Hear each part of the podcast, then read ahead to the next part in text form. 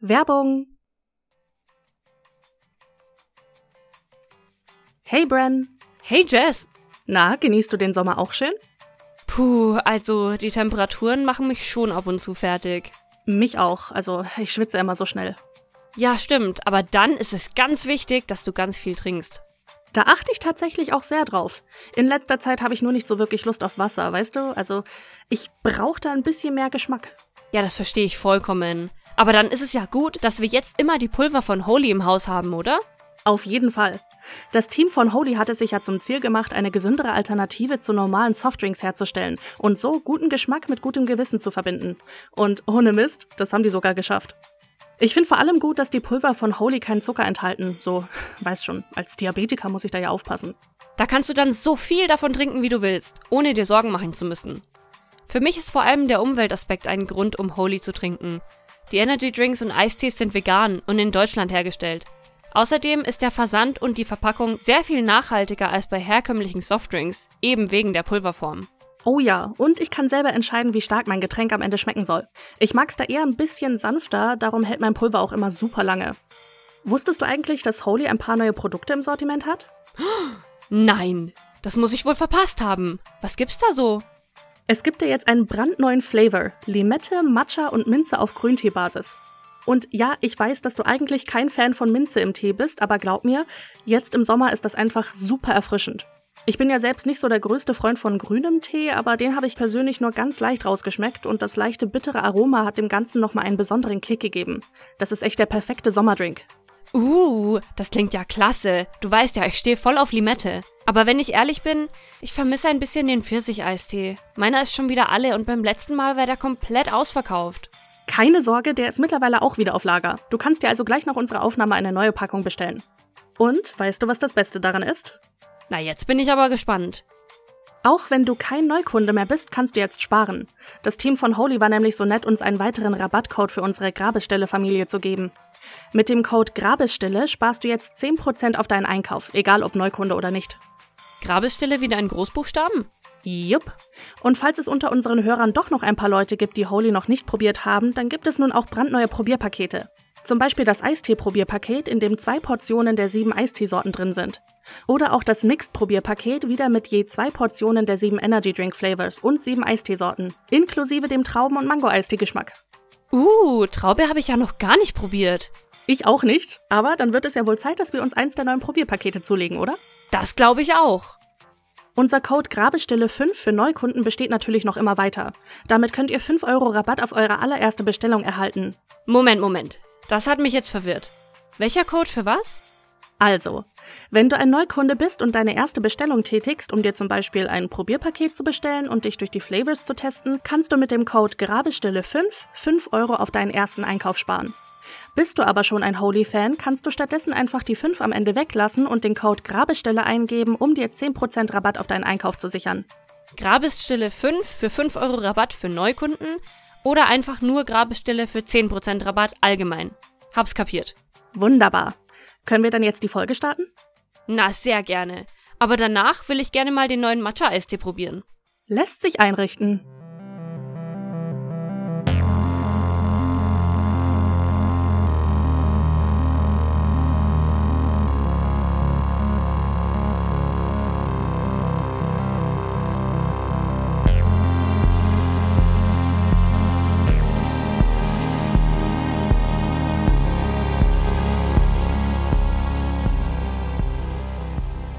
Hallo und herzlich willkommen zu einer neuen Folge Grabestille, eurem Podcast für True Crime, Grusel, allem, was irgendwie mit Horror zu tun hat. Mein Name ist Jess. Mein Name ist Bren. Und weil sich das jemand gewünscht hat, sage ich hier gleich am Anfang, diese Folge ist eine Crime-Folge und möchte gleich hinterherwerfen, gewöhnt euch nicht dran, ich wette, das habe ich in der nächsten Folge schon wieder vergessen zu sagen. Safe. Aber ich möchte, dass ihr merkt, dass wir versuchen, eure Wünsche mit in den Podcast zu integrieren, auch wenn wir nicht immer dran denken werden. Man, we're trying. wir hatten schon lange keine Crime-Folge mehr. Das ist korrekt, ja. Also irgendwie, ich hab's vermisst, aber irgendwie auch nicht. Weißt du, was ich meine? Aber irgendwie ist das auch nicht ganz so weit weg. Nur die letzte Crime-Folge, die wir wirklich mitgemacht haben, war eine Collab-Folge und der Crime-Part ist bei Blutrausch drüben auf dem Kanal. Ja, und deswegen glaube ich, fühlt sich das auch noch nicht so weit weg an für uns, weil wir ja letztens erstes gemacht haben. Ist so, ist so. Aber für euch Hörer, die sich nur Grabestelle anhören, ist das jetzt schon eine ganze Weile her. Die letzte Folge müsste die von Sharaban K. gewesen sein, der Doppelgängermord. Erinnerst du dich?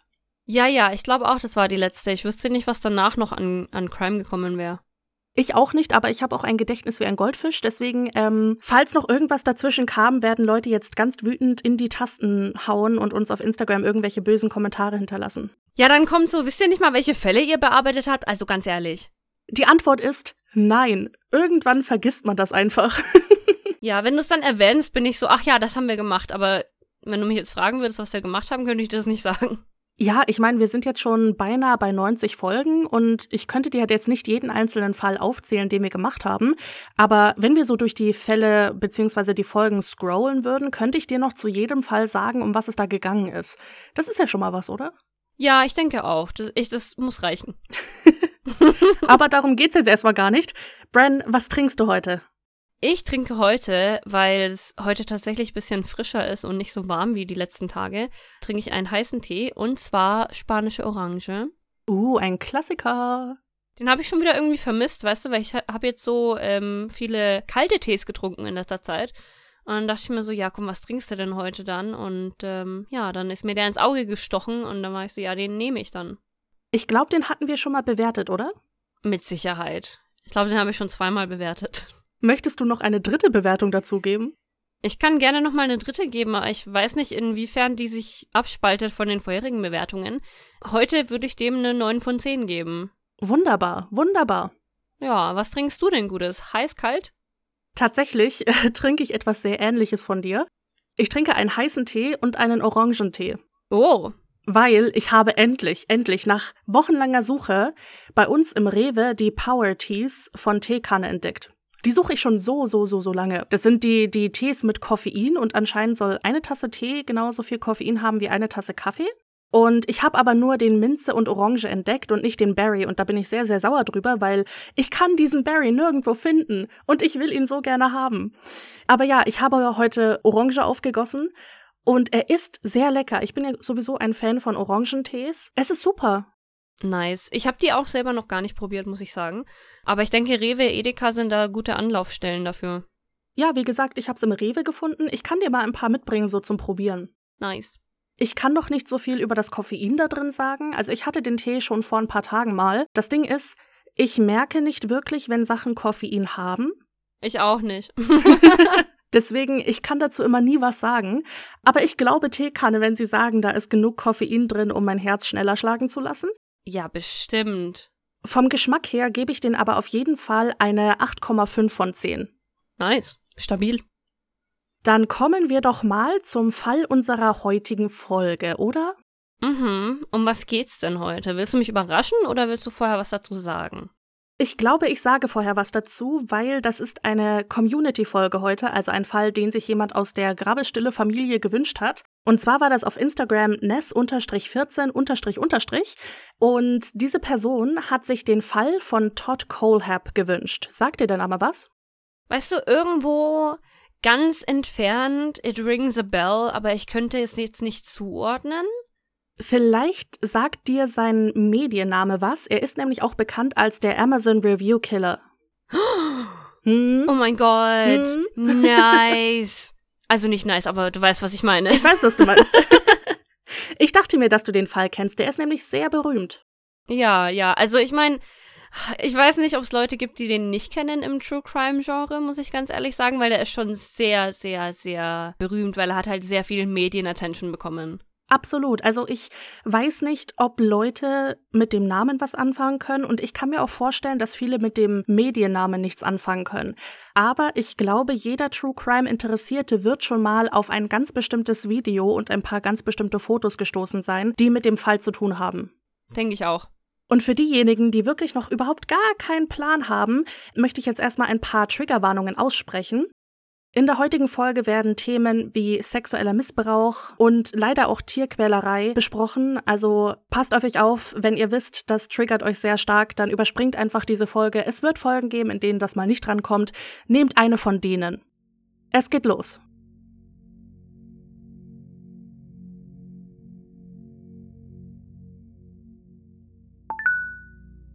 Aus einer Produktbewertung einer benzinbetriebenen Kettensäge. Fünf Sterne, funktioniert wunderbar. Den Nachbarn dazu zu bringen, stillzustehen, während du ihn mit diesem Ding jagst, ist schon schwer genug, auch ohne eine super leicht zu bedienende Kettensäge.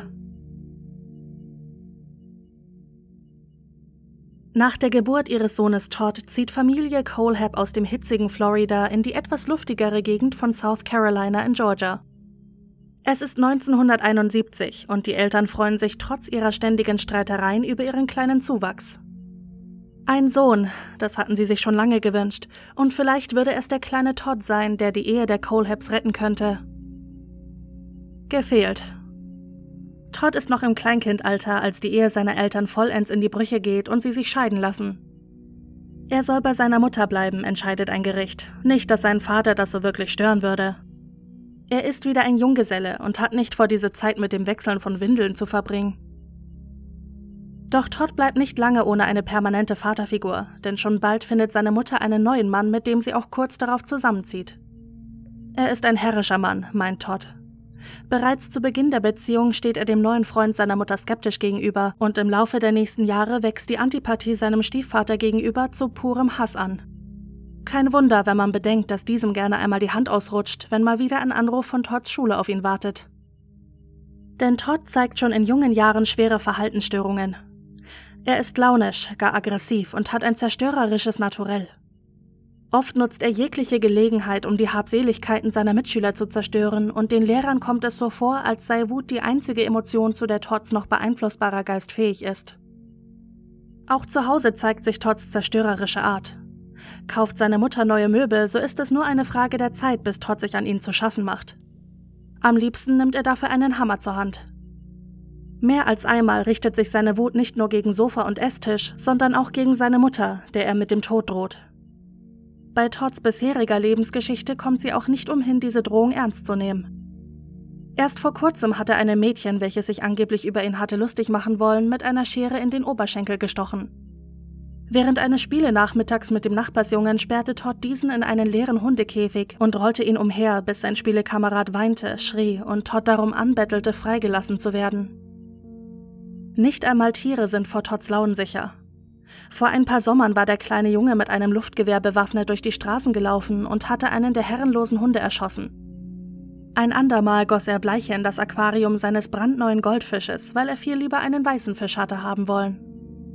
Zu viel für seine Mutter, die schon lange nicht mehr weiß, wie sie mit ihrem Sohn umgehen soll. Mit gerade einmal neun Jahren wird Todd also in ein Institut für mentale Gesundheit eingewiesen. Dort durchläuft er alle möglichen Tests und seine Ärzte kommen zu dem Entschluss, dass Todd eine zutiefst emotional instabile Persönlichkeit besitzt. Bereits in seinem Alter zeigt er sexuelles Interesse, was seine Mutter hochgradig verunsichert. 1983 findet Todds biologischer Vater wieder seinen Weg in das Leben seines Sohnes. Das freut den mittlerweile Zwölfjährigen, denn schon seit langem äußert er immer wieder den Wunsch, zu seinem Vater ziehen zu dürfen. Als Todd damit droht, sich umzubringen, wird dieser Wunsch also Realität. Doch Todds biologischer Vater ist kein besserer Einfluss auf den Jungen, als es sein Stiefvater gewesen war. Er bringt Todd bei, wie er richtig schießt und Explosionen hervorruft. Trotz seiner neuen Verantwortungen als Erziehungsberechtigter möchte Todds Vater sein Junggesellenleben nicht aufgeben. Er hat noch immer häufigen Frauenbesuch und verbringt seine Zeit lieber mit seinen unzähligen Affären als mit seinem Sohn. Wenn das Vater-Sohn-Gespann dann doch einmal Zeit zu zweit verbringt, dann ist diese meist krimineller Natur. Sie streifen gerne durch das örtliche Industriegebiet, wo Todds Vater Gegenstände aus den Vorhöfen der verschiedenen Büros stiehlt. Todd darf seinem Vater bei dieser Tätigkeit assistieren und auch wenn sein Vater nicht gerade der Typ für Lebensweisheiten ist, bläut er Todd eine Sache immer wieder ein. Ein echter Mann kämpft, um zu gewinnen, und wenn er einen Kampf nicht gewinnt, ist er kein echter Mann mehr. Sollte Todd also bei seinen vielen Kämpfen auf dem Schulhof einmal den kürzeren ziehen, bräuchte er gar nicht mehr nach Hause kommen, sagt sein Vater, denn dann wäre er nicht mehr sein Sohn. Der Funken des Feuers, das ohnehin schon in Todds Innersten lodert, wird somit nur noch mehr mit Öl angefüttert. Todd gefällt es nicht, dass sein Vater so viel Zeit mit seinen Freundinnen verbringt. Viel lieber hätte er es, würde sich sein Vater den ganzen Tag lang nur mit ihm beschäftigen. So lange hatte er darum gebettelt, hier leben zu dürfen, und sein Sieg sollte anerkannt werden. Schließlich ist Todds Dasein in diesem Haus ein Geschenk. Bei seiner Mutter bekam er die Aufmerksamkeit, die er verdiente. Sie bemutterte ihn, wie sie es auch sollte, und so wird Todd schon bald klar, dass er vielleicht eine falsche Entscheidung getroffen hat, als er zu seinem Vater zog. Nicht, dass er das jemals zugeben würde. Er möchte zurück zu seiner Mutter, doch diese versucht genau das zu verhindern.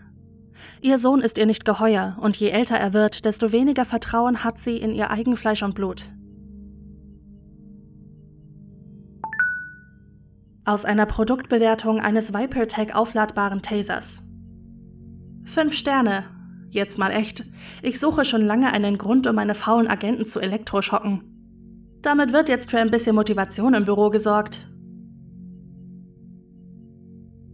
Seinen ersten Mord begeht Todd angeblich mit 14 Jahren. Mit einem Freund zieht er abends durch die Straßen, als ein Schuss durch die Häuserfassaden hallt und sein Freund neben ihm zu Boden geht. In dieser Gegend gibt es viele Gangs, erzählt Todd später. Er vermutet, dass der Schuss von einem Frischling kommt, der sich so Einlass in eine dieser Gangs erhofft. Von Rache getrieben macht sich Todd auf die Suche nach dem Schützen und nimmt ihm selbst mit einer Pistole das Leben. Dieser Mord kann jedoch auch nach jahrelangen Ermittlungen nicht nachgewiesen werden. Was jedoch sehr wohl nachgewiesen werden kann, ist Todds nächste Tat im Oktober 1986. Noch immer lebt er mit seinem Vater im amerikanischen Staat Arizona und eine Verbesserung seines Temperaments ist noch immer nicht zu sehen. Im Gegenteil, Todds ohnehin bereits präsenter Sexualtrieb scheint sich im Laufe der Pubertät stark zu vergrößern und die 14-jährige Tochter der Nachbarsfamilie soll ihm dabei helfen, diesen auszuleben. Schon länger hatte Todd ein Auge auf das junge Mädchen geworfen, doch sie ist bereits in einer Beziehung und scheint auch so keinerlei Interesse an dem 15-Jährigen zu haben. Alles nur kein Hindernis für Todd. Unter dem Vorwand, dass ihr Freund mit ihr reden wolle, lockt Todd das Mädchen aus dem Haus und führt sie an einen abgelegenen Ort. Dort drückt er ihr den Lauf seiner Pistole in die Seite und droht ihr damit, ihre kleinen Geschwisterkinder zu erschießen, sollte sie sich wehren oder einen Laut von sich geben. Doch das kann sie sowieso nicht mehr, nachdem Todd sie fesselt und ihren Mund mit einem dicken Streifen Klebeband abdeckt. Er missbraucht die Nachbarstochter an Ort und Stelle, und als er zufriedengestellt ist, bringt er sie zurück nach Hause, als sei nie etwas passiert. Glücklicherweise vertraut sich das junge Mädchen jemandem an und durch einen anonymen Hinweis an die Polizei wird Todd festgenommen und seine DNA überprüft. Ohne Zweifel war er es, der diese grausame Straftat beging. Als er über die Motivation seiner Tat ausgefragt wird, stellt Todd klar, dass diese rein rebellischer Natur war. Er sei so sauer auf seinen Vater gewesen, der noch immer viel zu viel Zeit mit seinen Liebschaften verbrachte, dass er ein klares Zeichen setzen wollte. Welches dieses jedoch genau sein sollte, kann der junge Täter nicht erklären. Während seiner Zeit in Untersuchungshaft erhält Todd die Diagnose der Borderline-Persönlichkeitsstörung. Was vorher schon klar schien, ist nun auch von Experten bestätigt. Todd hat ein aufgeblähtes Ego, welches zu einer realitätsverzerrten Sicht führt. Ebenso wird ihm ein IQ von 118 zugeschrieben, also ein Intelligenzquotient über dem Durchschnitt. Ein Detail, welches später noch wichtig werden könnte. Zuerst verbringt Todd seine Zeit in einer Jugendstrafanstalt, wo langsam aber sicher der Kontakt zu seiner Mutter wieder aufblüht. Er schreibt ihr Briefe, sie schreibt ihm Briefe zurück. In ihnen scheint er ihr eine ganz andere Seite seines sonst so aggressiven Charakters zu zeigen, denn mit fortschreitender Zeit schließt seine Mutter Todd wieder mehr und mehr ins Herz. Ihre Beziehung verbessert sich so weit, dass sie aussagt, Vielleicht kann von etwas Schlimmem doch noch etwas Gutes kommen. Sie halten nicht einmal kurz inne, um daran zu denken, dass er das Mädchen sogar wieder nach Hause gebracht hat. Klingt das nach dem Verhalten eines gefährlichen Kriminellen? Er hat sie nach Hause gebracht. Glücklicherweise lässt sich das Gericht nicht so einfach um den Finger wickeln. Todd Colehab soll aufgrund der Niederträchtigkeit seiner Tat sogar wie ein Volljähriger bestraft werden. Doch Todd ist nicht dumm, und auch wenn es so scheint, als hätte er schon lange verloren, versucht er das Beste aus seiner Situation zu holen. Er spricht sich selbst schuldig im Anklagepunkt des Kidnappings, im Ausgleich dafür sollen jedoch die Anschuldigungen des Missbrauchs fallen gelassen werden. Der 15-jährige Todd Colehab wird somit zu einer 15-jährigen Freiheitsstrafe ohne Bewährung verurteilt. Während seiner ersten Jahre im Gefängnis sorgt Todd gut und gerne für Trubel hinter Gittern. Noch immer ist er aggressiv und angriffslustig, doch schließlich sieht er ein, dass er mit besseren Karten spielt, wenn er sich bedeckt hält. Den Rest seiner Freiheitsstrafe verbringt er ohne weitere Auffälligkeiten. Aus der Produktbewertung eines Masterlock-Vorhängeschlosses. Fünf Sterne. Funktioniert einwandfrei. Oh, und wenn dir irgendjemand blöd kommt, mach es ganz altmodisch. Pack das Ding in eine Socke und schlag ihn damit. Sie werden den extra harten Stahl nicht so wertschätzen, wie du es wirst. Funktioniert super für Versandcontainer. Todd ist genau 30 Jahre alt, als er das Gefängnis als freier Mann verlässt und zurück nach South Carolina zieht. Obwohl die Anklage wegen Missbrauchs fallen gelassen wurde, erhält er einen Eintrag auf einer Liste von Sexualstraftätern, doch das scheint seinem Leben nicht zu schaden. Die Zeit im Gefängnis hat Todd genutzt und verlässt diese mit einem Bachelor in Computerwissenschaften in der Hand. In 2002 nimmt er dann seinen ersten Job als Grafikdesigner an und macht neben seiner Arbeit einen weiteren Abschluss in Business Administration und Marketing. Erst in 2006 scheint der schwarze Fleck in Todds Lebenslauf jemanden skeptisch zu machen. Er arbeitet darauf hin, eine Maklerlizenz zu erlangen, doch seine Vorstrafe macht die Menschen stutzig. Kein Problem für den charismatischen Todd Colehab, der auf alles eine passende Antwort zu haben scheint. Bei der Vorstrafe handelt es sich um die Konsequenz einer simplen Auseinandersetzung mit seiner damaligen Freundin, behauptet er. Die Kidnapping-Anklage käme dadurch zustande, dass er seiner Freundin befohlen hatte, im Haus zu bleiben, als diese während eines Streites das Weite suchen wollte. Alles harmlos und Schnee von gestern, versteht sich. Wir wissen ja alle, wie die Frauen so sind, fügt er hinzu. Todds Behauptungen werden nicht überprüft. Ohne weitere Einwände wird ihm geglaubt und er erhält seine Maklerlizenz, welche es ihm ermöglicht, seine eigene Maklerfirma namens TKA Real Estate zu gründen. Zeitweise stehen zwölf Agenten unter seiner Führung. Doch Todd ist nicht nur ein unangenehmer Mensch, er ist vor allem ein unangenehmer Chef. Die Kollegen fühlen sich in seiner Gegenwart nicht sicher und ihnen ist unwohl dabei, in seinem Büro zu sein. Während der Arbeitszeit sieht sich Todd gelegentlich Pornos an und macht sexuelle Anspielungen seinen weiblichen Angestellten gegenüber. Trotzdem kann Todd nichts als blendenden Erfolg aufweisen. Er schwimmt praktisch im Geld und kann sich neben seinem Anwesen in einer abgelegenen Gegend von South Carolina auch ein 400.000 Quadratmeter großes Grundstück leisten, welches nur acht Meilen entfernt liegt. Ein Erfolg, den Todd heroischerweise mit den weniger glücklichen Menschen dieser Welt teilen will. Im September 2015 trifft Todd auf einem Parkplatz auf Johnny Coxey und seine Frau Megan McCraw Coxey. Sie befinden sich aktuell in einer finanziellen Notlage, erzählen sie, denn sie sind erst vor kurzem aus dem Gefängnis entlassen worden. Sowohl Johnny als auch Megan sind drogenabhängig oder sind es jedenfalls einmal gewesen. Ihr Laster? Heroin, welches im Blut des Babys gefunden wurde, das Megan zur Welt brachte und welches ihr aufgrund dessen entzogen wurde. Sie würden alles daran setzen, ihr Kind wiederzubekommen, doch dafür bräuchten sie vor allem eines. Geld. Sogleich bietet Todd dem Ehepaar einen Job an, den sie zusammen ausführen können. Er ist ein vielbeschäftigter Mann und kommt darum nur selten dazu, sich um sein unbebautes Grundstück zu kümmern. Gerade ist er dabei, eine Garage dort zu bauen und könnte Hilfe dabei gebrauchen, das Gelände sauber zu halten. Er würde ihnen ein faires Gehalt anbieten, meint er. In ihrer Not willigen Johnny und Megan ein und lassen sich von Todd im Dezember 2015 auf das abgelegene Waldgrundstück fahren. Was danach passiert, ist nicht ganz klar. Alle Informationen, die zu den weiteren Verläufen der nächsten Tage gegeben sind, stammen von Todd Colehab selbst. Aus dem Nichts soll Johnny Coxey ein Messer gezogen haben, in dem Versuch, Todd auszurauben. Sehr unfair, nachdem er ihnen einen Job angeboten hat, meint dieser dazu. In dem Versuch, sich selbst zu verteidigen, schießt Todd Johnny zweimal in die Brust und tötet ihn an Ort und Stelle.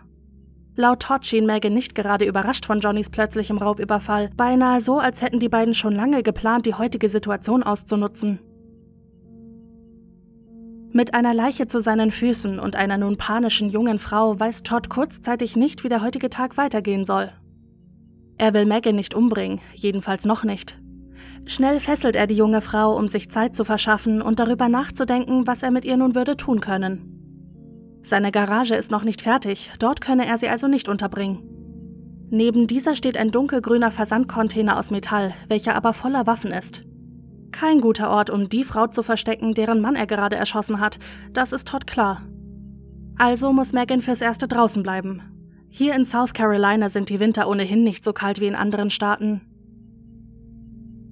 Todd entledigt sich Johnnys Leiche auf dem weiten Grundstück und als er zu Megan zurückkommt, beschließt er sie doch in den grünen Container zu lassen. Mit schweren Metallketten verbindet er ihr die Arme und Beine und lässt sie den Container betreten. Auf die Frage, warum Todd sowohl Ketten als auch Handschellen und Co. zufälligerweise in der Nähe hatte, um Megan zu fesseln, antwortet er, dass er diese zur Halterung seiner Waffen nutze. Die Ketten seien auch nützlich bei der Stabilisierung von Bäumen, wenn diese durch Wind und Wetter in die falsche Richtung neigten. In den folgenden Tagen erfüllt Todd Megan jeden Wunsch, behauptet er. Natürlich kann er sie noch nicht gehen lassen, dafür ist die Tat noch zu frisch und sein Plan für die Zukunft zu ungenau, aber das, was in seiner Macht steht, wird in die Wege geleitet. So berichtet Todd, dass er jeden Tag Essen aus einer Restaurantkette namens Little Caesars geholt hätte, weil Megan danach verlangte. Er brachte ihr eine Pizza ihrer Wahl, Zimtschnecken, eine Dose Dr. Pepper und eine Schachtel Newports Zigaretten. Wenn dies der Wahrheit entspricht, könnten diese Zigaretten den Anfang vom Ende losgetreten haben. Mehrere Tage hinweg philosophiert Todd über einen Plan, Megan so weit wie möglich von sich und seinen Taten fortzuschaffen. Je mehr Distanz zwischen ihnen ist, desto besser, also bietet er Megan folgenden Deal an. Wenn Megan über das, was sie in den letzten Tagen auf dem Grundstück von Todd Colehab erlebte, schwieg, würde er sie am nächsten Tag in das über sieben Autostunden entfernte Tennessee fahren und sie dort mit einem Startkapital von 4000 Dollar aussetzen. Sie könne ein neues Leben beginnen und alles, was sie dafür tun müsse, wäre niemals einen Ton über das zu verlieren, was ihr geschehen ist. Laut Todd sei Megan von seinem Vorschlag so begeistert gewesen, dass sie ihn aus Dankbarkeit sogleich oral befriedigte. Als Todd Colehab am nächsten Tag auf den Container zugeht, um seinen Teil des Deals in die Realität umzusetzen, sieht er Rauch durch die Ritzen der Metallwände steigen. Er reißt die Tür zum Innenraum auf und sieht kleine Flammen in den Ecken des noch kleineren Raumes umherzüngeln. Nach nur wenigen Sekunden beginnt er zu husten und fragt sich, wie lange Megan bereits in dieser rauchigen Suppe sitzt. Schnell packt er die junge Frau und zerrt sie aus dem Container, doch anstatt ihm dankbar zu sein, so wie er es von ihr erwartet, beginnt sie um sich zu treten und zu schreien. Sie schlägt nach ihm, zerkratzt seine Arme und beißt in seine Richtung. Sie hatte ihm keine andere Wahl gelassen, behauptet Todd wieder. Aus reiner Selbstverteidigung soll er Megan McGraw Coxey erschossen haben, obwohl er ihr doch eigentlich dabei helfen wollte, ein neues Leben zu beginnen. Ihre Leiche vergräbt er in der Nähe ihres Ehemannes, nachdem er es schafft, den Brand im Container zu löschen. Niemand sucht nach dem frisch aus dem Gefängnis entlassenen Ehepaar, weswegen es eine lange Zeit dauert, bis die erste Vermisstenanzeige ausgeschrieben wird. Später behauptet ein Freund des Ehepaares, dass Todd Megan schon vor seinem Jobangebot auf dem Parkplatz gekannt haben soll. Angeblich arbeitete Megan als Kellnerin in einem Waffelhaus, welches Todd gerne besuchte. Ähnlich wie in seinem eigenen Büro gefiel es ihm auch hier, die weiblichen Angestellten unpassend zu behandeln. Er flirtete mit ihnen, gab immer gutes Trinkgeld, um auf sich aufmerksam zu machen, und lud die Kellnerinnen oft zu sich nach Hause ein. Diese lehnten stets höflich ab, fühlten sich aber irgendwann so unwohl in seiner Gegenwart, dass der männliche Koch zukünftig Todds Bestellungen annehmen musste. Aus der Produktbewertung eines Pentagon-Handmessers Vier Sterne. Hab noch keinen damit erstochen. Noch nicht. Aber ich behalte mir diesen Traum im Hinterkopf und wenn ich es doch irgendwann mal tue, dann mache ich es auf jeden Fall mit einem so hochqualitativen Werkzeug wie diesem hier. Die 30-jährige Kayla Brown könnte glücklicher nicht sein. Sie ist gerade erst mit ihrem Freund Charles David Carver, auch bekannt als Charlie, in ihre erste gemeinsame Wohnung gezogen. Etwas riskant, kennen sie sich doch erst seit ein paar Monaten, doch ihr Herz sagt ihr, dass es die richtige Entscheidung gewesen ist. Nur eines trübt das Glück der frisch Verliebten. Die Wohnung war teurer, als es ursprünglich geplant war, und so fehlt den beiden das Geld, um das Zusammenleben so richtig auszukosten. Kayla schreibt auf Facebook, dass sie und Charlie dringend nach Arbeit suchen, und sogleich meldet sich eine gute Seele bei ihr.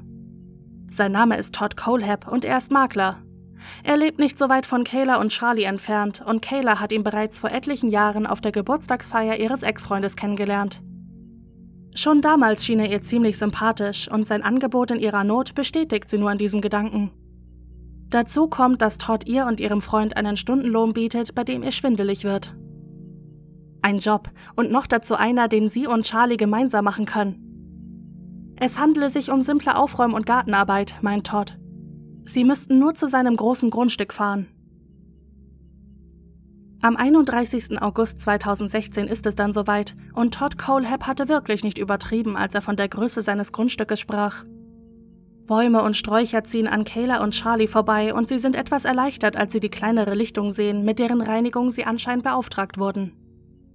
Todd sei gerade dabei, seine Garage auszubauen, die mittlerweile zwei Stockwerke besitzt. Sie habe noch kein Dach, doch das würde sich bald ändern und er bräuchte Hilfe beim Zusammenklauben des ganzen Schutz. Neben der Garage steht ein dunkelgrüner Versandcontainer, dessen Existenz das Paar nicht zu wundern scheint. Todd verschwindet in der Garage unter dem Vorwand, ein paar Werkzeuge zu holen. Wenige Augenblicke später tritt er jedoch schon wieder auf die Lichtung und ehe Kayla reagieren kann, hallen drei Schüsse durch die Luft und ihr geliebter Charlie fällt rückwärts ins Gras. Auf seiner Brust machen sich drei Blutflecke breit. Kayla weiß gar nicht, wie ihr geschieht. Alles geht so schnell. Die schreckliche Tatsache, dass ihr Freund nun tot ist, kommt gar nicht so zügig in ihrem Kopf an, wie Todd mit Handschellen hinter ihr steht. Er presst die Pistole, mit der er gerade Charlie erschossen hatte, gegen ihren Körper und befiehlt ihr, ganz ruhig zu sein, während er ihr die Handschellen anlegt. Dann führt er sie zum grünen Container, nimmt das Vorhängeschloss ab und bedeutet ihr einzutreten. Auf dem Boden am hinteren Ende des Containers liegt eine alte Matratze und an der Wand dahinter ist eine metallene Lasche eingelassen. Todd befiehlt Kayla, sich auf die Matratze zu setzen und legt ihr eine Art Halsband aus Metall an, an welchem eine Kette hängt, die er an der Lasche an der Wand befestigt. Danach legt er ihr schlussendlich noch Fußfesseln an. Sie könne schreien, so viel sie wolle, sagt er ihr. Sie habe das Grundstück gesehen. Niemand würde sie hier hören. Und damit beginnen die wohl schlimmsten zwei Monate in Kaylas Leben.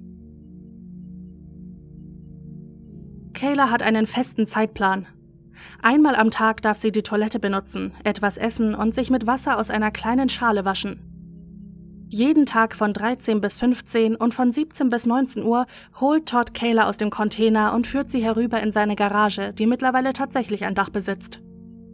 Auch dort wird sie wie ein Hund an ihrem Halsband an die Wand gekettet und muss während dieser Zeit jegliche sexuellen Wünsche erfüllen, die Todd an diesem Tag hat.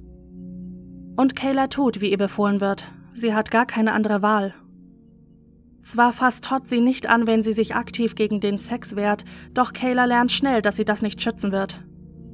Denn wenn sie ihn nicht befriedigen kann, sehe Todd in ihr keinen Nutzen mehr, und so tragisch es auch sei, müsse er sie dann wohl oder übel entsorgen.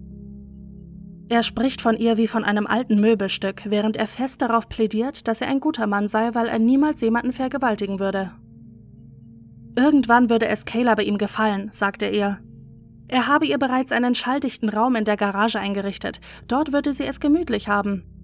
Und irgendwann würde sie sicherlich dem Stockholm-Syndrom zum Opfer fallen und gar nicht mehr von ihm weg wollen.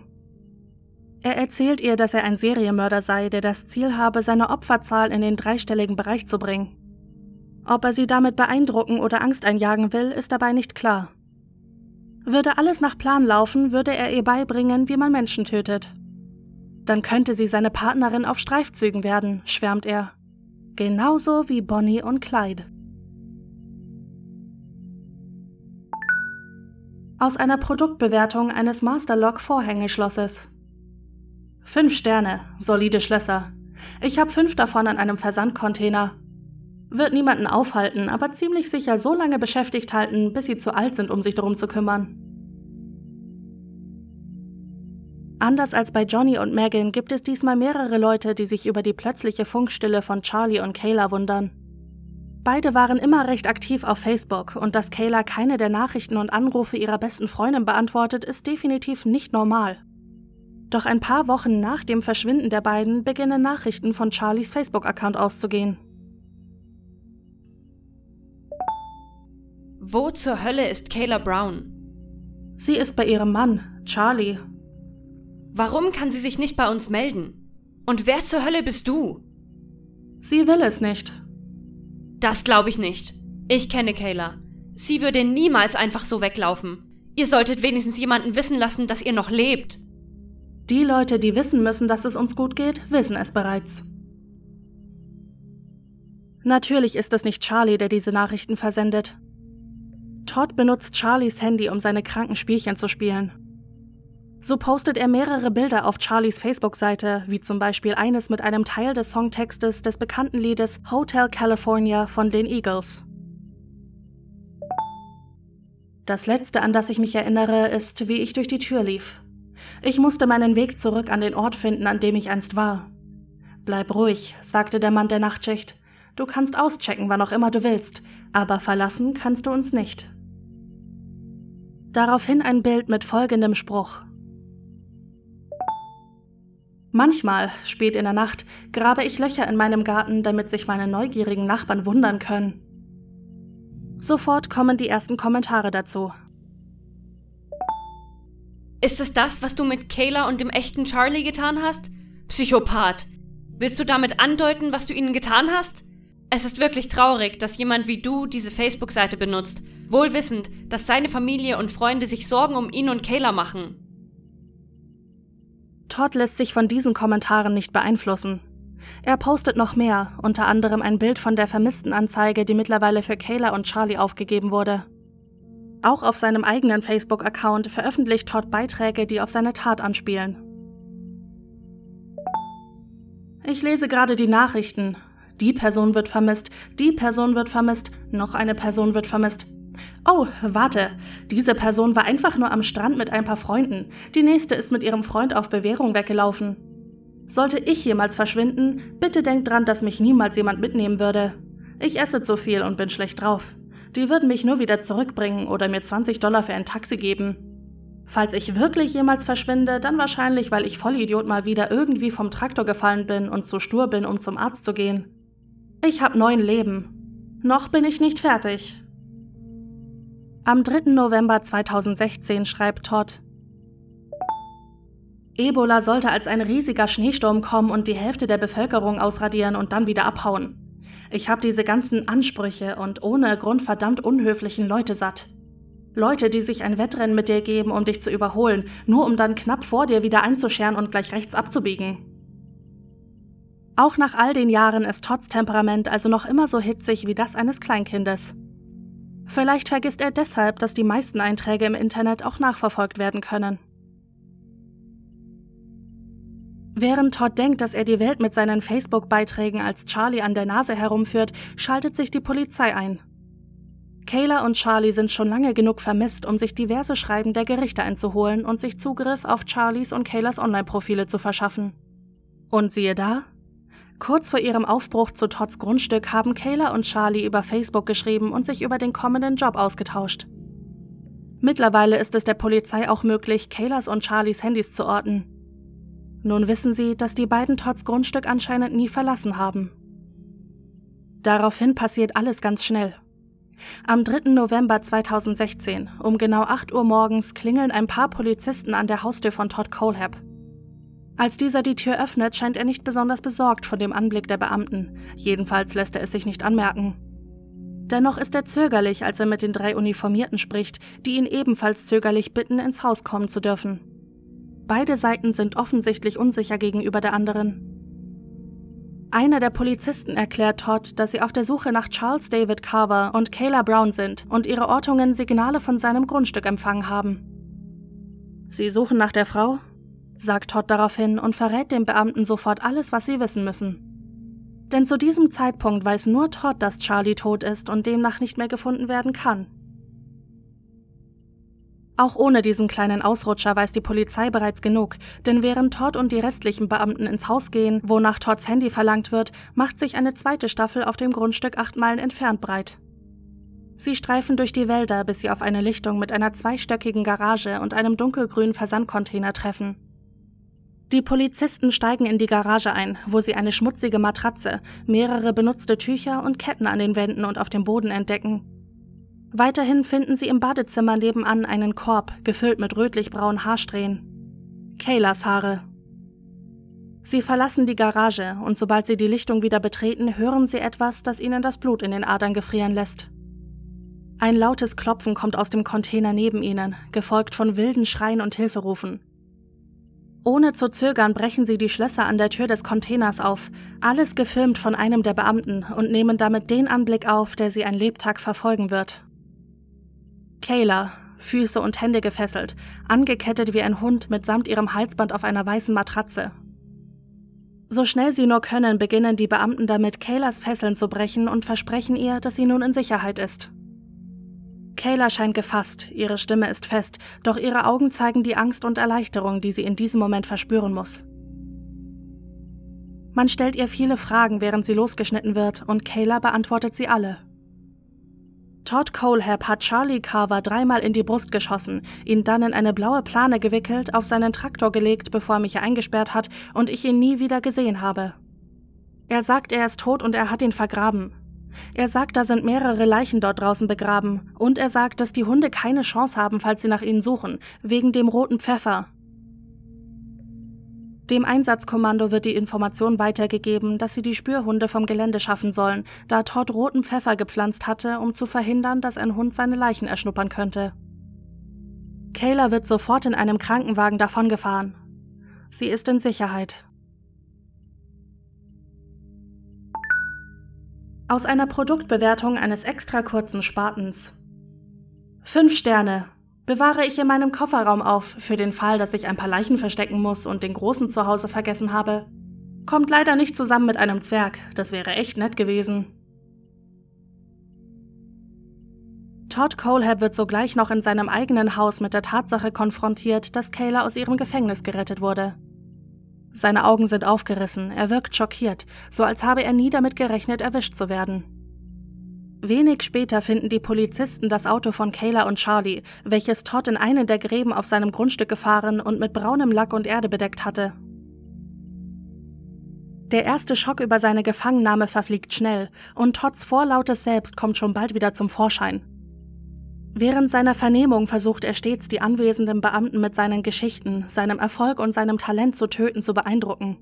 Er möchte Anerkennung, und jetzt, da jeder weiß, was er getan hat, möchte er auch die Lorbeeren dafür einsammeln. Er führt die Polizei sogar an den Ort, an dem er die Leichen von Johnny Coxey und Megan McGraw Coxey vergraben hat. Mit einem Mal lösen sich zwei hartnäckige Fälle der South Carolina Polizei. Das Verschwinden von Johnny und Megan und das Verschwinden von Kayla und Charlie doch Todd wird in ein paar kurzen Augenblicken einen weiteren Fall lösen, welcher schon seit langem in den offenen Büchern der Beamten steht. November 2003 ein interessierter Kunde betritt das Motorradgeschäft Superbike Motorsports in Spartanburg County und macht eine schreckliche Entdeckung. Der Besitzer, seine Mutter und zwei seiner Angestellten liegen mit Schusswunden in den Körpern auf dem harten Fliesenboden. Sie sind alle tot.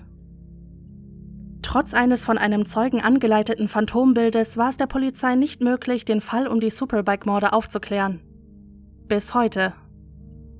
Denn Todd Colehab spricht sich in seiner Vernehmung 2016 auch dieser Morde schuldig und kann der Polizei endlich berichten, was sich im November vor 13 Jahren zugetragen hat.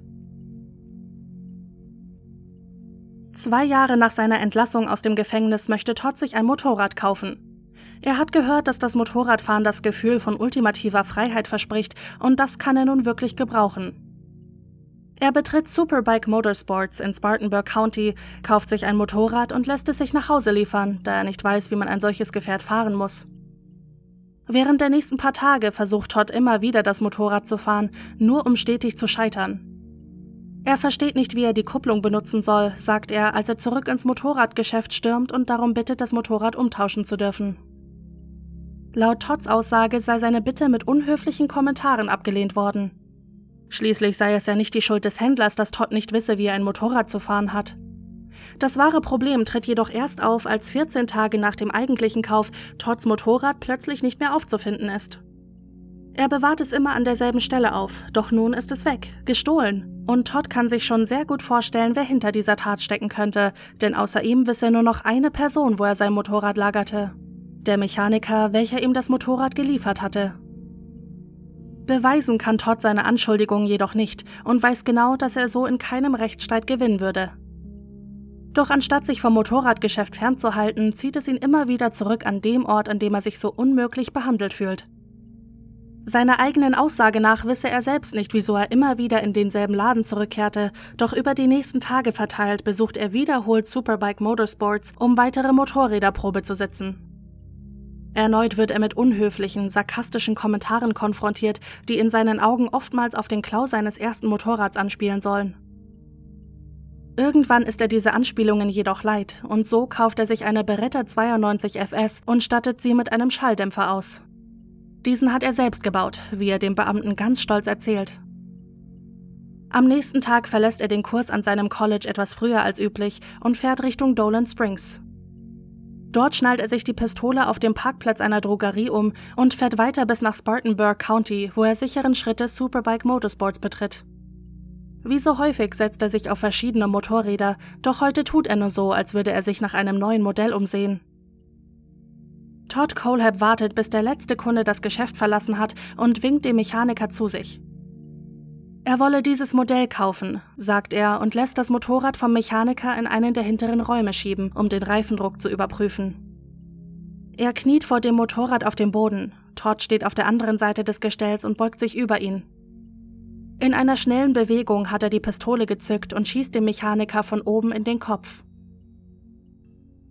Aufgeschreckt von dem Geräusch betreten der Besitzer des Ladens, seine Mutter und ein weiterer Angestellter den Raum.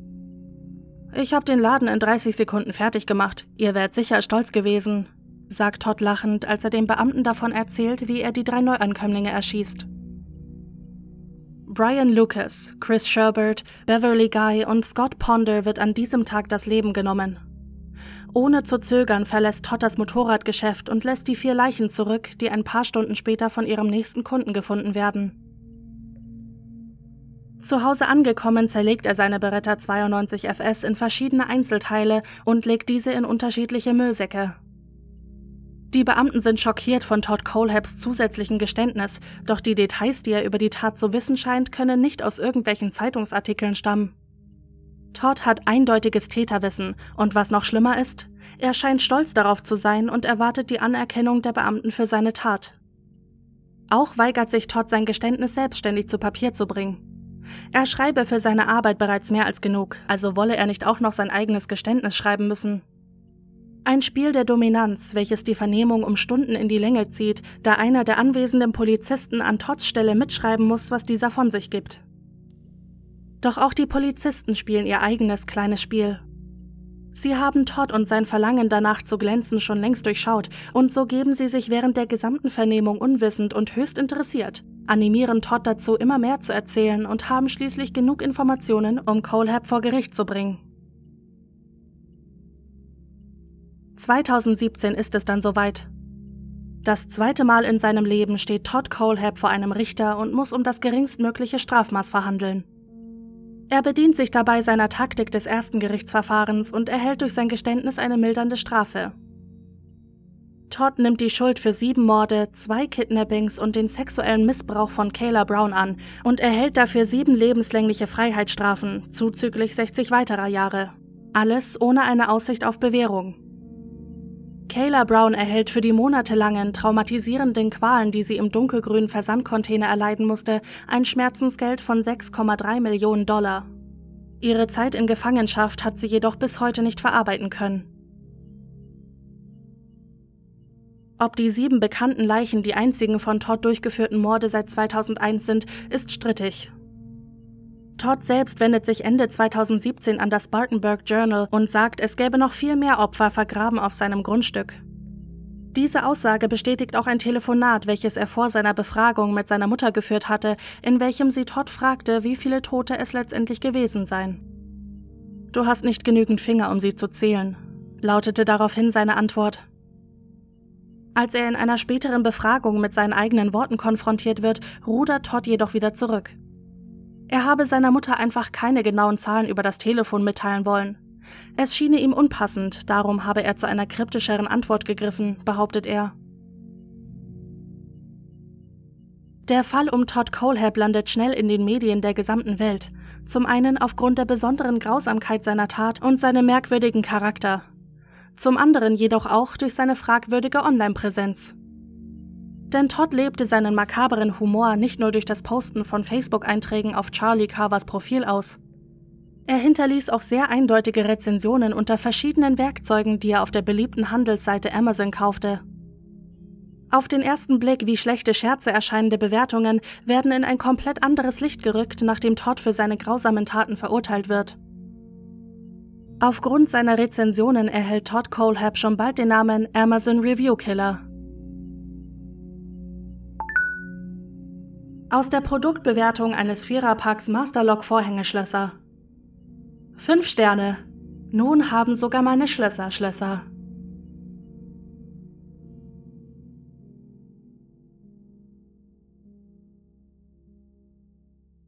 So, Bran, nachdem du das alles gehört hast, kanntest du den Fall, ja oder nein?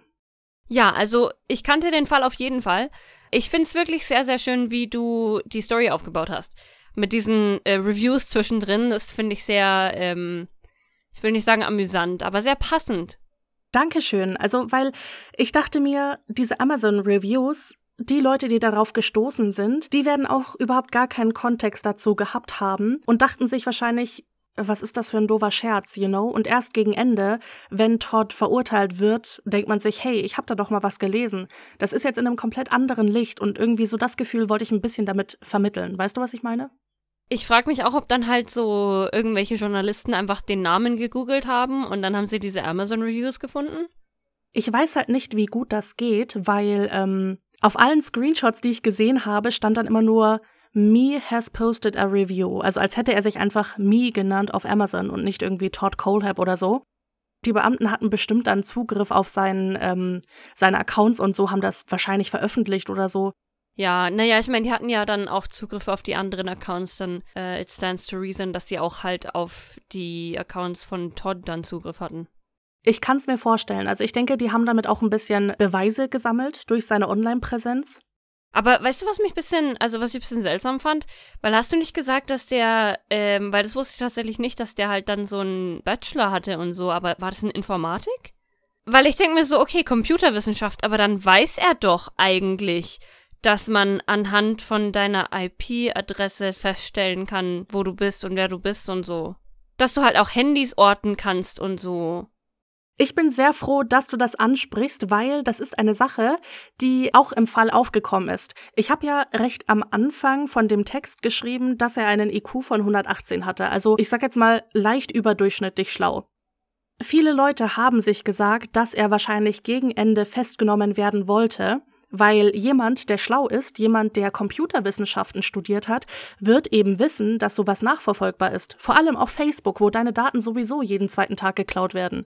Schon, oder? Also, das ist wirklich was, was mich etwas gestört hat an der ganzen Geschichte, muss ich sagen, weil wenn du schon so anfängst und sagst, ja, also er hat seine Zeit im Gefängnis genutzt und studiert und alles und besonders halt so ein Ding wie Computerwissenschaften, denke ich mir auch so, hä, dann kennst du dich doch aus mit Computern. Ja, und ich habe da auch sehr viel drüber nachgedacht. Und also nicht nur ich, auch sehr viele andere. Und es kommt irgendwie immer darauf raus, dass Todd vielleicht wirklich entweder gefangen werden wollte oder die Aufmerksamkeit dafür einsacken wollte. Hatte ich auch bereits erwähnt, er hat ein so aufgeblasenes Ego und mit jedem einzelnen Wort, das er von sich gegeben hat, merkt man, wie krass von sich selbst überzeugt dieser Typ ist. Und ich glaube, er hat das ganze Zeug auf Facebook und Co. nur gemacht, um zu provozieren, um zu sagen, hier, ähm, ihr Leute, die trauert, ihr Leute, die euch Sorgen um Charlie und Kayla macht, ich bin euer Boss, ich bin euer Herrscher, weil ich manipuliere euch alle. Und dann wollte er eben die Lorbeeren für seine Taten einsammeln. Ja, sicherlich. Also er ist halt so cocky einfach, weißt du? Und ich kann es mir halt so gut vorstellen, dass er einfach wirklich nur halt die Aufmerksamkeit dafür haben wollte, dass halt alle wissen, dass er das gemacht hat. Und das vielleicht auch irgendwie so auf eine, ich sag mal, nicht nachvollziehbare Art und Weise, dass die Leute stolz auf ihn sind dafür, dass er geschafft hat. Absolut. Deswegen war auch lange Zeit lang die Theorie wegen diesen Superbike-Morden, dass er die gar nicht begangen hat, aber Lorbeeren dafür einsammeln wollte, obwohl er es nicht getan hat. Die Polizei hat dann aber in einem Statement dazu gesagt, dass eben Todd Täterwissen hatte und sie deswegen wirklich davon ausgehen können, dass sein Geständnis dazu richtig ist. Es würde mich nicht wundern, wenn er sich wirklich fremde Lorbeeren einstecken wollte, wenn man das so sagen kann. Ich würde aber der Polizei da in diesem Sinne trauen. Also mich würde es auch nicht wundern, muss ich sagen, aber es passt halt auch zu seinem Schema, wie er die ähm, Leute ermordet, ne? Ich würde da gleich nochmal drauf zurückkommen, weil auch eine Sache, die du gesagt hast, dass die Leute stolz auf ihn sein sollen, dass er das alles geschafft hat, dass die Leute ihn dafür bewundern, dass er die Leute umgebracht hat. Ne? Todd behauptet felsenfest, dass er in keinem seiner Morde irgendwie der Schuldige ist, dass er nichts Falsches getan hat. Ja, es sind immer die anderen schuld. Ja, er erzählt, es war zum Beispiel bei dem allerersten Jungen wahrscheinlich, den er getötet hat, einfach Rache für seinen Freund. Dann mit Johnny und Megan war es Selbstverteidigung.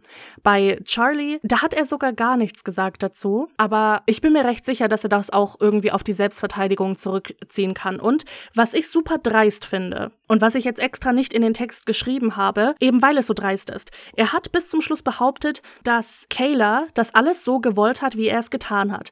Dass Kayla ihm angeblich Briefe geschrieben hat, in denen sie ihm gesagt hat, dass er sie dominieren soll, dass sie gerne durch ihn ihre BDSM-Fetische ausleben soll. Er ihr ein Halsband kaufen soll, weil sie das gerne so möchte, weil sie gerne seine Sub sein möchte und so. Das behauptet er über diese Frau, die er da zwei Monate lang gekidnappt hat. Ach komm, Jess, also der arme Mann, die Frau hat ihn doch eindeutig verführt. Ich schwöre bei Gott, ich habe mir dieses Interview angeschaut und ich saß da ich dachte mir, Bruder, bitte lass mich dich im Gefängnis besuchen. Ich möchte dir so hart die Augen aus dem Schädel kratzen. also ich bin da wirklich innerlich aggressiv geworden. Vor allem halt auch, wie er spricht dann, ne? Dass er dann halt sagt, ja, die wollte das alles so und ähm, die war so glücklich, also darüber, dass ich ihr angeboten habe, dass ich sie äh, dann gehen lasse, dass sie mich gleich befriedigen wollte. Wie hieß die Megan, glaube ich. Es ist krass, alles, was er gesagt hat während seiner Befragung etc., ist in meinen Augen purer Gottkomplex schon fast. Dieser Typ stellt sich über alles, was es gibt. Und was mich ein bisschen verunsichert hat am Anfang, aber was im Nachhinein sehr viel Sinn ergeben hat, der Beamte, der ihn befragt hat, hat so ein bisschen auf beste Freunde mit ihm gemacht. Weißt du, ist ein bisschen auf seine Späße mit eingegangen, hat mit ihm gelacht und so und keine Ahnung was. Und ich dachte mir am Anfang, hm, das ist ein bisschen weird, weißt du, hm, zu freundlich schon fast. Aber im Nachhinein hat es Sinn ergeben. Ja, gut, aber wenn's funktioniert, ne? Es hat funktioniert. Er hat halt einfach gezwitschert wie ein Twitter-Vogel, weißt du? Dadurch, dass der halt so diese freundschaftliche Basis aufgebaut hat, wollte Todd ihn noch ein bisschen mehr beeindrucken, denke ich, und hat dann einfach immer weiter geredet, immer weiter ausgepackt etc. Was ich am schlimmsten auch finde, ist dieses, den Kommentar, den er dazu gebracht hat, wie er die Superbike-Morde begangen hat. Dieses, ich habe den ganzen Laden in 30 Sekunden leer gemacht, ihr wärt stolz auf mich gewesen. Uah. Disgusting. Ich pack das nicht. Also, weißt du, allgemein schon so Leute, die so einen richtig obvious Gottkomplex haben und sich halt dann richtig hart was darauf einbilden, dass sie ja so cool sind und dann aber so richtig feige Leute erschießen. Ja, also nur fürs Protokoll. Wir sagen nicht, dass Todd Colehab wirklich einen Gottkomplex hatte. Ein Gottkomplex ist dann doch ein bisschen was anderes als das, was Todd Colehab da macht und sagt. Aber nur fürs bessere Verständnis. Er denkt von sich wirklich, er wäre besser als alle anderen. Es ist krass. Ja, also wir sagen halt gerne Gottkomplex bei sowas, ne? Ja, genau. Also bevor dann die Wannabe-Psychologen um die Ecke kommen und sagen, mm, Jess und Bren, das ist aber kein Gottkomplex. Ja, wir wissen's. We know. Vielleicht können wir da in einer anderen Folge mal drüber reden, weil da gibt es sicherlich den einen oder anderen Fall, wo das wichtig sein könnte. Todd Colehab war einfach von sich selbst so krass überzeugt. Und das, was mich am meisten aufregt in seiner Selbstüberzeugung, ist, dass er kein Anrecht darauf hat. Ja. Jetzt können wir drüber reden, über seine Art, die Menschen zu töten. Wir haben ja schon öfter darüber geredet, wenn es zum Beispiel darüber ging, wie persönlich welche Morde sind. Wenn du jemanden erwürgst oder erstichst, also jemanden auf nächster Nähe tötest, ist das natürlich sehr viel persönlicher, als wenn du jemanden aus einer gewissen Distanz umbringst. Ja, also wenn du halt auch merkst mit deinen eigenen Händen, wie das Leben aus der Person entweicht oder so, ähm, ist ja was komplett anderes, als wenn du jemanden aus der Distanz tötest. Und es gibt ja auch eine sehr große Diskussion darüber, weil ja oft die Frage ist, ja, würdest du jemanden umbringen, keine Ahnung, um deine Familie oder deine Geliebten irgendwie zu retten oder so, ne? Und dann sagen ja viele so, boah, ich weiß nicht, ob ich jemanden umbringen könnte, ähm, aber vielleicht mit einer Pistole. Das ist dann nochmal persönlich distanziert, wenn du praktisch nur einmal abdrücken musst. Absolut, du musst theoretisch dieser Person nicht in die Augen schauen oder so. Es ist einfach unpersönlich und Todd Colehab stellt sich dahin, als wäre er der gefährlichste Mensch auf Erden. Und ich sage nicht, dass er nicht gefährlich ist. Solche Art von Menschen sind immer gefährlich von ihrer Selbstüberzeugung her. Aber er stellt sich dahin, als hätte er die Arbeit überhaupt gemacht. Und was er getan hat, war einfach feige. Er hat Menschen, die unglaublich unschuldig waren, Also in dem Sinne unschuldig. Natürlich hatten sie auch ein paar Sachen auf dem Kerbholz, aber sie haben Todd Colett nichts getan. Und ich glaube auch nicht, dass Johnny Coxey ihn irgendwie angegriffen hat, um sein Erschießen zu triggern. Leute, die ihm nichts getan haben, hat er aus größter Distanz erschossen. Und das ist was, da blicke ich nicht dahinter, wie er danach so von sich überzeugt sein kann, als wäre er der größte Motherfucker auf der Welt. Naja, vor allem hier in diesem Motorradladen, wo der Mechaniker sich dann hingekniet hat, weißt du, und er erschießt den dann von oben einfach einmal durch den Kopf, wo ich mir denke, okay, nicht mal auf Augenhöhe, weißt du, was ich meine? Ja, ja, er hat diese schutzlose Situation ausgenutzt. Ja, als wäre der andere wirklich eine niedere Lebensform.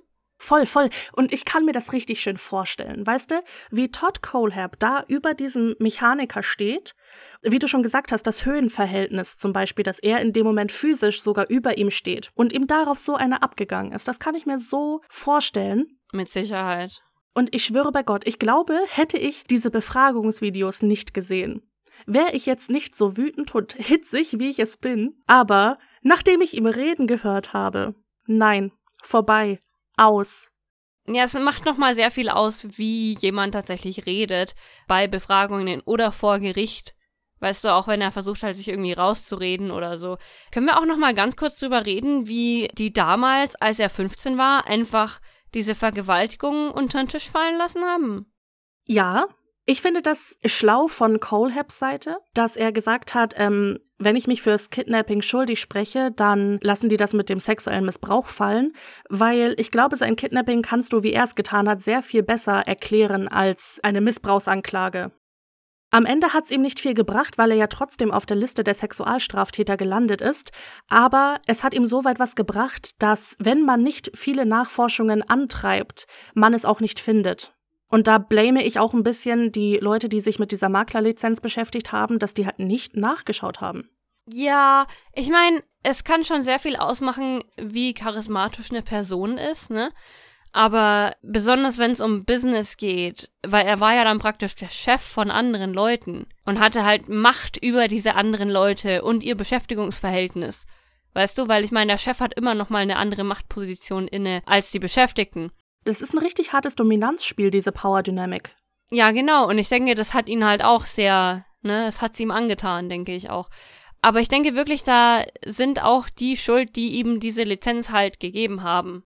Am Ende des Tages macht es nicht wirklich einen Unterschied, ob er jetzt diese Lizenz hatte oder nicht. Ich denke, diese Sachen hätten sich genauso abgespielt, wenn er keine Lizenz gehabt hätte. Zum Beispiel, dass er so unangenehm gegenüber den weiblichen Kolleginnen war. Es ist egal, ob er das in seinem eigenen Büro macht oder öffentlich bei einer Kellnerin. Er hat es so oder so gemacht. Er war unangenehm anderen Frauen gegenüber, er war übergriffig etc. Ja gut, aber ich denke immer noch mal ein bisschen, du würdest dich eher weniger gegen deinen eigenen Chef aussprechen, als wenn das jetzt ein Kollege wäre. Weißt du, was ich meine? Ja, voll, voll, das stimmt schon. Was es vielleicht gemacht hat, ist dafür zu sorgen, dass er sich das Grundstück leisten kann, auf dem letztendlich dann der besagte Container und die Garage stehen können. Aber trotzdem, ich denke, auch wenn er das alles nicht gehabt hätte, er hätte irgendwie einen Weg gefunden, seine kranken Spielchen irgendwie anders zu spielen. Ja, das mit dem Grundstück wollte ich auch nochmal sagen. Aber ich denke, auch wenn das nicht so gewesen wäre, dann hätte er einen anderen Weg gefunden, ganz ehrlich. Dann hätte er wahrscheinlich seine Mutter irgendwie überzeugt, dass er sich grundlegend verändert hat und dann bei ihr das irgendwie gemacht. Voll, voll. Wenn wir schon bei der Mutter sind, können wir bitte über diese Aussage reden. Ne, er hat sie nach Hause gebracht. Ja, aber vorher hat er sie vergewaltigt. Was ist das? Was ist das? Weißt du, es ist ja ein relativ bekanntes Phänomen, über das sich das Internet mittlerweile endlich lustig macht, nämlich Mütter und ihre Söhne. Es ist so, dass viele Mütter ihre Bindung zu ihrem Sohn einfach übertreiben. Und das ist so ein Fall. Du kannst nicht dich hinstellen und in einem Brief schreiben, ja, ähm, mein Sohn, der ist nicht kriminell, weil nachdem er das Mädchen vergewaltigt hat, hat er sie wieder nach Hause gebracht. Boom. Nein, das geht nicht. Sowas macht doch kein Krimineller. Und ich find's krass, dass man überhaupt darüber sprechen kann, weil es passiert ist. Wie kann man solche Aussagen treffen? Also ich finde auch, das ist so, einer von den, also noch einer von den Gründen, warum Frauen dann eben nicht das melden, dass sie irgendwie äh, sexuell missbraucht oder vergewaltigt wurden. Weil andere Frauen dann sagen, ja, aber er hat dich doch gar nicht so schlecht behandelt. Ja. Und weißt du, selbst Todd selbst denkt, dass es so ist. In seinen Aussagen über Megan sagt er auch die ganze Zeit, ja, ich habe ihr jeden Wunsch von den Augen abgelesen, ich habe ihr das Essen gebracht, was sie wollte, ihre Zigaretten etc. So als würde ihn das zu einem Helden machen. Und auch bei Kayla hat er ja gesagt, ja, ich habe die nie vergewaltigt, die wollte das alles. Oh mein Gott, das nächste, gut, dass du es ansprichst, genau. Wenn es kein klares und freiwillig gegebenes Ja ist, ist es ein Nein. Du kannst nicht sagen, ja, ich habe mir aber ihren Konsens eingeholt, weil ich habe ihr damit gedroht, sie umzubringen, wenn sie es nicht macht. Und deswegen hat sie ja gesagt. Das ist kein Konsens. nee, ist es nicht. Aber ich habe letztens auch so einen Post gesehen über, über Konsens und so. Und äh, da war halt auch so, es gibt kein dubious Consent. Weißt du, es gibt entweder Consent oder Rape. Ja, ja. Und warum ist das so schwer? Bran, bitte, bitte erklär mir, warum ist das so schwer? Also das ist wirklich eine Sache, ich blick da nicht durch, warum das für manche Leute so schwer ist. Wenn jemand sturzbesoffen ist und sich am nächsten Tag wahrscheinlich nicht mehr daran erinnert, was er oder sie gesagt hat, dann ist dieses Ja kein Ja. Wenn du jemandem ein Messer in den Rücken stichst und sagst, ich stech dir jetzt auch noch in die Brust, wenn du nicht Ja sagst, dann ist das Ja, was er oder sie gibt, kein Ja. Warum ist das so schwer? Warum? Weißt du, ich glaube, das sind so Leute, die denken irgendwie zu literally. Die sind so, aber ja, es sind die Buchstaben J-A und die hat ja gesagt. Unter welchen Umständen ist irrelevant, ne? Und das ist es, was mein Blut zum Kochen bringt. Todd Colehab ist davon überzeugt, dass er ein Samariter ist, weil er würde ja niemals eine Frau vergewaltigen. Mal davon abgesehen, dass er es getan hat, als er 14 war, ne, weil da war ihm der Konsens anscheinend egal, aber wie seine Mutter schon gesagt hat, Menschen ändern sich ja. Er denkt, er sei ein toller Mensch, ein erfolgreicher, toller Mensch, der nie etwas falsch gemacht hat. Und das regt mich auf. Ich habe ja bereits erwähnt, dass er auch behauptet hat, Kayla hätte das alles so gewollt und hätte ihren BDSM-Fetisch an ihm ausleben wollen, hätte Todd gefragt, dass er ihr ein Halsband kauft und so. Und Todd hatte dann auch die Audacity zu sagen in der Besprechung, dass Kayla für ihn einfach zu freakish ist. Was? Also, dass das, was sie im Bett möchte, ihm viel zu viel ist und viel zu kinky und er ja da eigentlich gar nicht der Mensch dafür ist, aber er das für Kayla mal ausprobieren wollte. Oh mein Gott. Mir ist wirklich teilweise schlecht geworden, während ich diese Befragung angesehen habe. Und ich wusste dann irgendwann selber nicht mehr, glaubt er gerade wirklich das, was er sagt? Oder ist das immer noch seine Manipulierungstaktik? Bestie, ich pack das nicht. Nein, es ist so verdammt dreist. Dreist trifft es nicht mal ansatzweise, aber ich finde kein besseres Wort dafür. Du entführst diese Frau, tust sie zwei Monate lang in einem kahlen Container festketten, an Füßen, Händen und Hals wie einen Hund. Und dann sagst du, dass diese Frau, dass das, was sie im Bett wollte, dir viel zu freakish war, weil du ja nicht der Typ dafür bist, obwohl du ihr mit der Pistole gedroht hast, damit sie mit dir schläft. Also irgendwo muss ich falsch abgebogen sein, aber das ist für mich nicht so der Gedankengang, den ich nachvollziehen kann. Vielleicht, tut mir leid, ich habe keine 118 IQ, vielleicht bin ich zu dumm dafür. Ich wollte es gerade sagen, also vielleicht ist mein IQ nicht hoch genug. Ich weiß actually nicht, wie hoch mein IQ ist, aber sicherlich keine 118. Ja, ich weiß auch nicht, wie hoch mein IQ ist, aber 118 werde ich nicht haben, du. Ja, vielleicht sind wir einfach zu dumm für, für Todd Colehabs Gedankengänge. Man, maybe. Weißt du, ich denke, für mich ist es einfach die Tatsache, dass er glaubt, er hat alles rechtens gemacht. Weißt du, einfach, dass er glaubt, so, er ist nicht der Bad Guy in diesem ganzen Szenario und dass er halt einfach stolz darauf ist, was er gemacht hat. Ich glaube, das ist es für mich. Weißt du, solche Leute widern mich an. Voll. Und dann halt auch dieser Exhibitionismus. Weißt du, was ich meine? Dieses, ich muss mich unbedingt präsentieren in dem, was ich tue. Seine dummen Witze über das Menschentöten in seinen Amazon-Reviews, diese Sache mit Charlies Facebook-Account. Er möchte sich einfach präsentieren. Und weißt du auch das Zeug, was er auf seinem Facebook-Account gepostet hat? Dieses, die ganze Welt ist schlecht und alle verdienen nur das Schlechteste, außer ich, weil ich bin gut und alle anderen sind scheiße. Ich pack's nicht. Ich pack ihn nicht.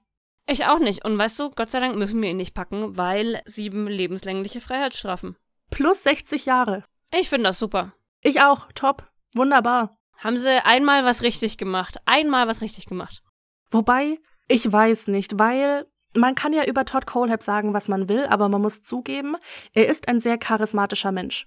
Ich denke, wäre das, was er gesagt hat in dieser Befragung, nicht so grausig, wäre das sogar sympathisch. Es ist sehr interessant, ihm zuzuhören. Er weiß, wie er ein Publikum einfängt. Und das ist auch einer der Gründe, zusammen mit der damaligen Tierquälerei, warum viele sagen, dass er psychopathische Tendenzen hat. Man muss einfach sagen, er ist ein charismatischer Mensch. Und ich weiß nicht, ob er als charismatischer Mensch nicht sogar ein ziemlich gutes Leben im Gefängnis haben kann. Ja, weil er hat ja auch schon die, ich sag mal, die ersten 15 Jahre, die er im Gefängnis war. Weißt du, da hat er sich ja auch was draus gemacht. Ja, eben, eben. Also ich weiß nicht, wie viel es ihm jetzt noch bringen wird, irgendwelche weiteren Abschlüsse zu machen, die er dann niemals wird nutzen können.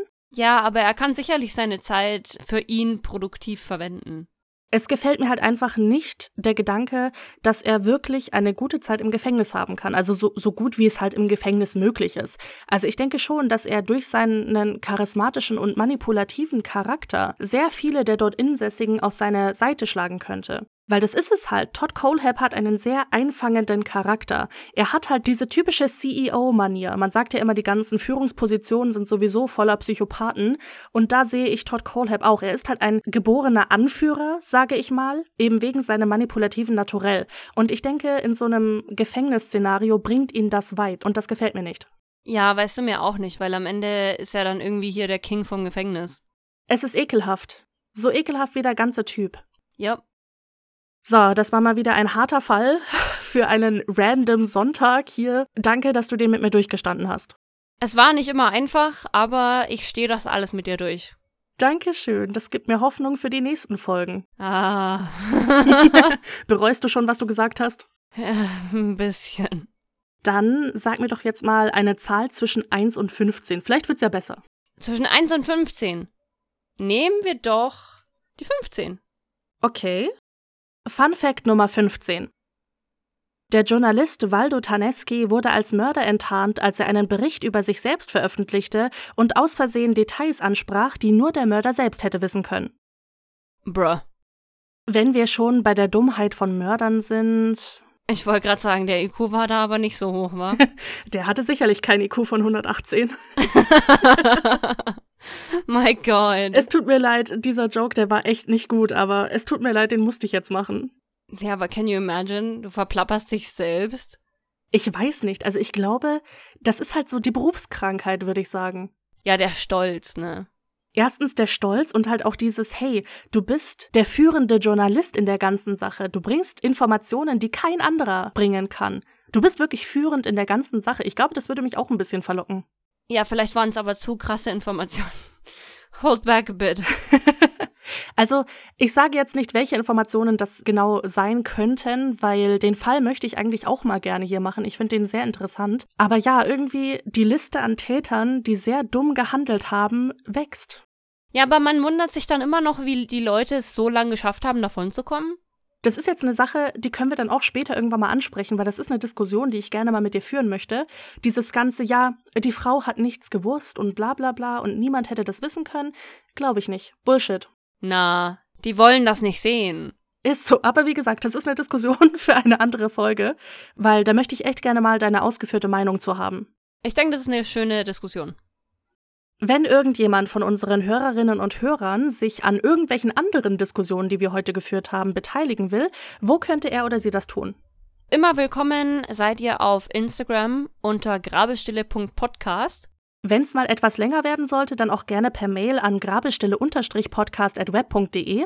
Oder auch über Discord. Den Link dazu findet ihr unter der Folge. Genau. Wir haben übrigens auch TikTok und was wir ab jetzt immer wieder machen werden, ist bei Spotify diese QA-Funktion nutzen, um euch ein kleines Kommentarfeld zu geben, weil viele unserer Hörer haben kein Instagram oder möchten einfach keine Mail schicken etc. Falls ihr uns etwas sagen möchtet über die Folge oder zum Beispiel über Holy, wenn wir schon mal am Anfang der Folge drüber geredet haben, dann macht das doch in der Kommentarfunktion von Spotify, die wir euch ab jetzt in, ich sag jetzt mal, jeder Folge bereitstellen werden. Genau, aber behaltet auch im Hinterkopf, dass wir da leider nicht antworten können, ne? Stimmt, das will ich immer wieder sagen. Wir können da nicht antworten. Ich finde das immer so schade. Ja, nicht, dass sie dann denken, wir sind einfach so asozialen Antworten nicht, weißt du? Ja, voll. Also manchmal, wenn es wirklich ganz, ganz, ganz, ganz liebe Kommentare sind, dann, du kannst die ja veröffentlichen, dass dann halt auch andere das sehen.